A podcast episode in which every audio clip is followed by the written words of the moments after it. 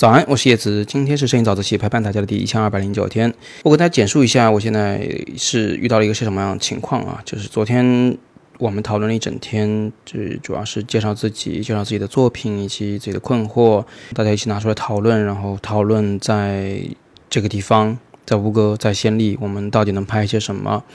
每个人都确定了自己的一个主题，我呢就如愿的还是继续拍那些洞里萨湖里的越南人难民。但是呢，这真的是很有挑战的一件事情。两个方面，第一方面，你知道这个地方交通很不方便，我坐半个小时的车，然后去租一艘船，然后才能到达那个地方。去很容易。你就是花钱就好，但是回来的时候你会发现你没有船了，因为船它不可能在那里等你很久的时间，两三个小时它可以跟你走，就是所谓的包船，但是我在那里时间会非常的长，所以那船肯定就回来了，不会去等我。那么这样一来，我就会落在船中间，哈，然后我就。不知道该怎么样回到这个码头，这是一方面的困难。第二个困难呢，是它真的很贵。我打个车过去就要二十美金，然后在那里租船要二十美金去。回来的船呢，如果我能找到的话，还要再付二十美金。最后在这个码头再回到城里面又要二十美金，一天八十美金，七八五十六，五百多块钱一天，两天要花掉一千块，这真的是超贵的旅程，全部花在交通上了啊！这是第二个大的困难。然后我还有一些小困难，就比如说。那边越南人不说英语，那我怎么样跟他说我睡在你家是吧？就不速之客跑过来，然后就在你这拍拍拍，然后就不走了，对吧？这这也是一个问题。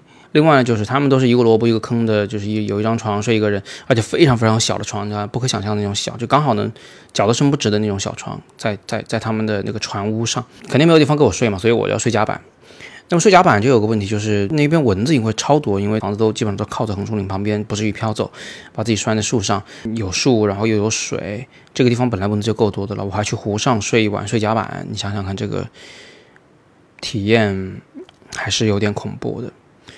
就本来这个体验是应该从昨天晚上开始，昨天。导师们就已经力促我立刻出发，所以昨天晚上我就去了一趟了。但是那边呢，也不知道是幸运还是不幸，就是没有船了，没有一艘船可以载我去那个学校，学校可能也没人吧，所以我就没办法去了，我就回来了。今天早上你们听到这些早自习的时候，我已经在那个洞里萨湖里头了。因为呢，我早上是四点半出发，然后我需要在十一点回来，就是在中午午饭之前吧，我需要先把自己洗白白，然后跑去跟导师报道，拿出照片来给他们看。所以大概就是这么一个安排啊，就是两个大困难，两个小困难，不知道我到时候会怎么克服。但不管怎么样，来都来了是吧？这是一句神秘的咒语，嗯，只要有这句话在，我觉得啥事儿都干得出来。那也没办法，嗯，我也不想说，就是遇到一点困难就放弃。